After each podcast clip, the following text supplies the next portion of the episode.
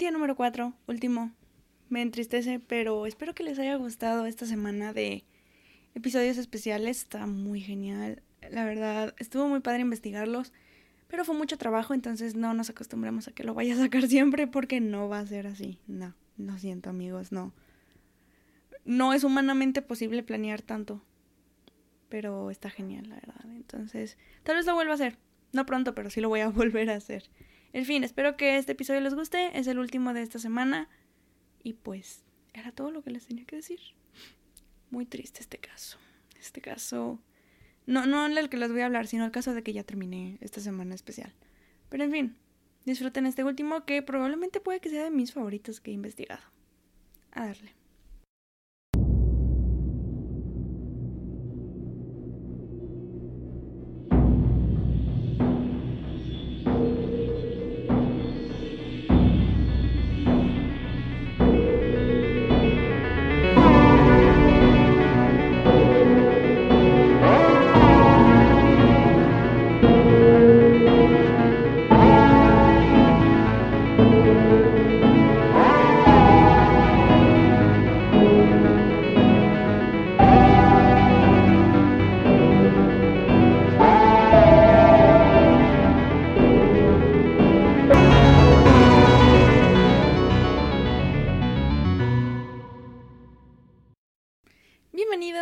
Último episodio especial del cuarto de expedientes, en donde celebré mi cumpleaños bien a gusto, bien padre, bien divertido, y hoy es el último día en el que celebramos a la host del cuarto de expedientes.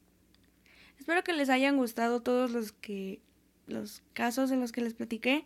A mí me gustó mucho investigarlos y como adentrarme más a ellos, pero si estuvieron un poquito intensos, pero aún así es algo que mucha gente tendría que saber y que todos tendríamos que darnos cuenta que probablemente las historias de terror que escuchamos sí son realidad. Y hay que tener mucho, mucho cuidado, como en todo Internet. Anyway, el día de hoy les traigo la última historia de Reddit, porque me gusta mucho Reddit, de nuevo. Y esto es acerca de cómo la gente, de nuevo, pero ahora no por Internet, nunca es quienes nosotros pensamos que es. Y esto lo encontramos en el subreddit Legal Advice o como consultoría legal. No, no tan experta, pero donde se resuelven preguntas legales simples y conceptos legales son explicados. Solamente es eso, no es como para que busques un abogado expertísimo porque no es algo que el subreddit deje. Lo que llamó la atención en ese subreddit fue cuando el 7 de febrero de 2017 una chica con el usuario BabyBlues17 subió un post sobre un dilema en el que se encontraba.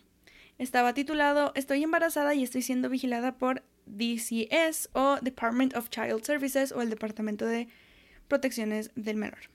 Todo esto se llevó a cabo en Hamilton, Indiana.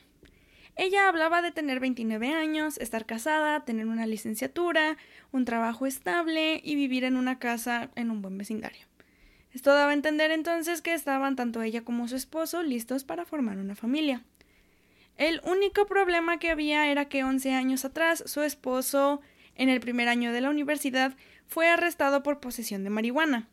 Era una gran cantidad que se le imputó un delito de clase D que es el más bajo en la clasificación alfabética, dejando como crímenes menores.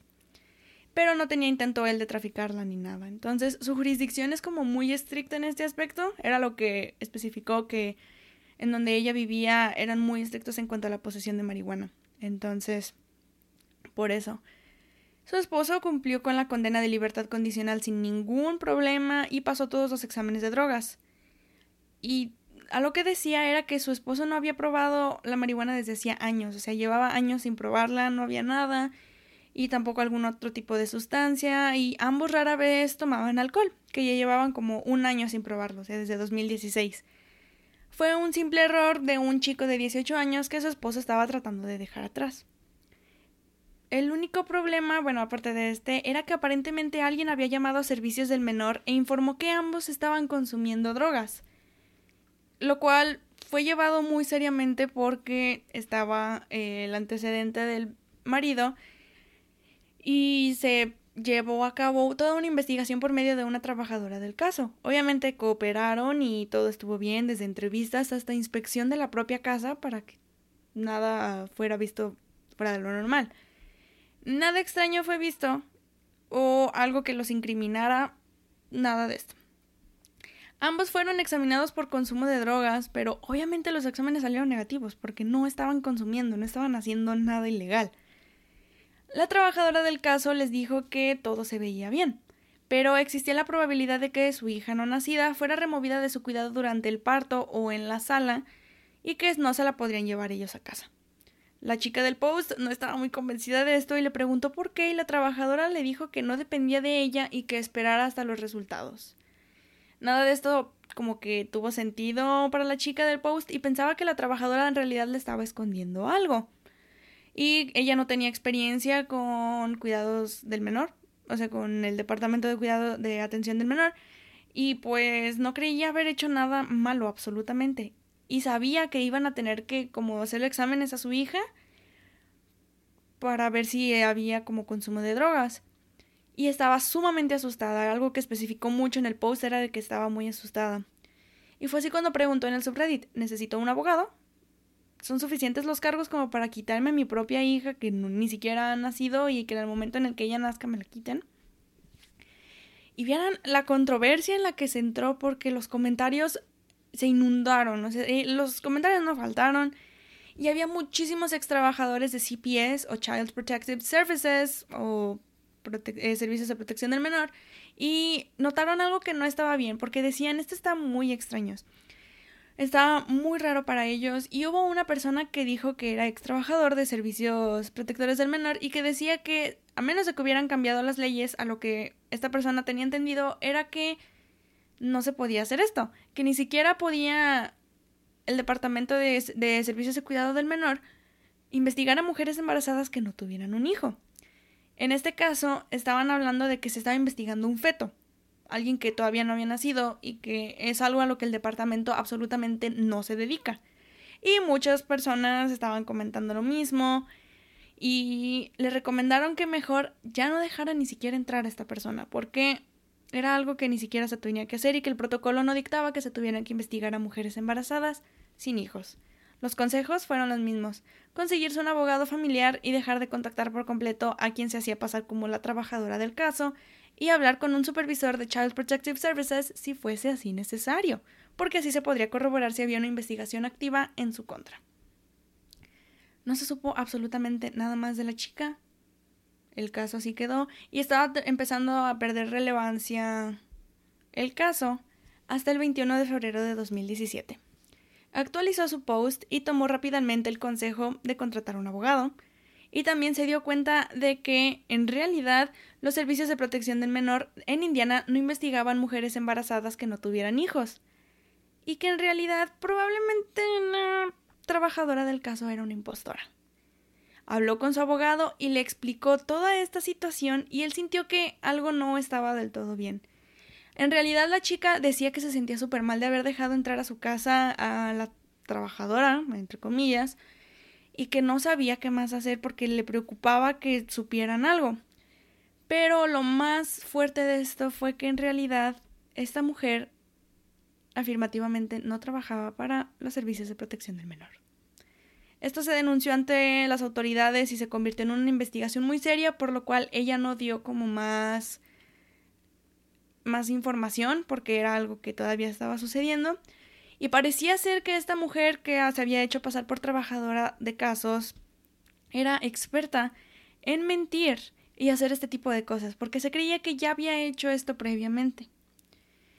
Y la chica y su esposo, en realidad, al momento de escribir la actualización, ya estaban diciendo que se estaban quedando con un familiar cercano hasta que naciera su hija y que su doctor ya estaba informado acerca de la situación y estaban tomando las medidas necesarias para que nada más sucediera. Ella seguía en shock. Estaba completamente impactada después de todo lo que había estado sucediendo y todo lo que lo que le pasó, pero estaba muy agradecida con la gente de Reddit. Y hasta ahí no se supo nada más acerca de Baby Blues 17. No actualizó en lo absoluto su post, no se supo nada más. Y lo único que se espera es de que todo haya salido bien con ella. Esto ya pasó hace casi cuatro años. Pero algo de lo que les quiero platicar acerca de esto es de que la abducción de menores es más normal de lo que nosotros creeríamos y desafortunadamente muy pasado por encima porque es algo que no consideramos tan serio. La abducción de menores usualmente que se lleva a cabo en los hospitales es conocido como un código rosa. Y de acuerdo al National Center for Missing Exploded Children, entre 1964 y 2020, 329 menores fueron abducidos. Y 140 de ellos en realidad fueron secuestrados desde instalaciones de salud. Las características que tienen las personas que llegan a abducir menores en hospitales son aquellas que tienen la confianza por, por, miedo, por medio de la mentira, por medio de la manipulación y por medio del engaño, y que planean secuestrar más a un recién nacido que a un niño. Planean secuestrar a un bebé. Y se vuelven conocidos de trabajadores de salud, de trabajadores de muchos lados y hasta de los propios padres de la víctima. Entonces, esto es algo que nos está dando toda la señal. Era una persona que estaba dedicándose, no sabemos oficialmente, pero se cree muy probable que se estaba dedicando al tráfico de menores.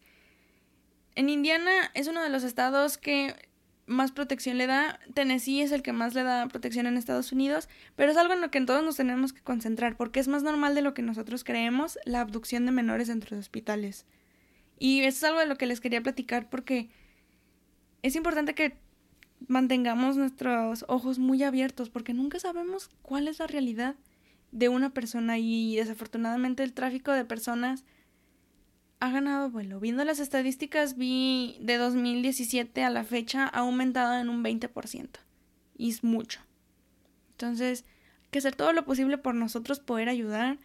Y tengo entendido que hay una, una asociación que se dedica a eso, creada por Ashton Kutcher y Demi Moore, que es Thorn, que se dedican específicamente a la ayuda para, para el tráfico de menores. Entonces, es algo en lo que todos podemos ayudar y todos podemos como apoyarnos. Lo único que espero es que esta chica esté bien y su hija esté bien y su esposo esté bien y hayan dejado todo esto detrás y se pueda platicar en un futuro porque, Dios mío, no quiero ni imaginarme por todo lo que tuvo que pasar simplemente por una persona que estaba dedicada a hacer hasta lo imposible por llevarse a su hija.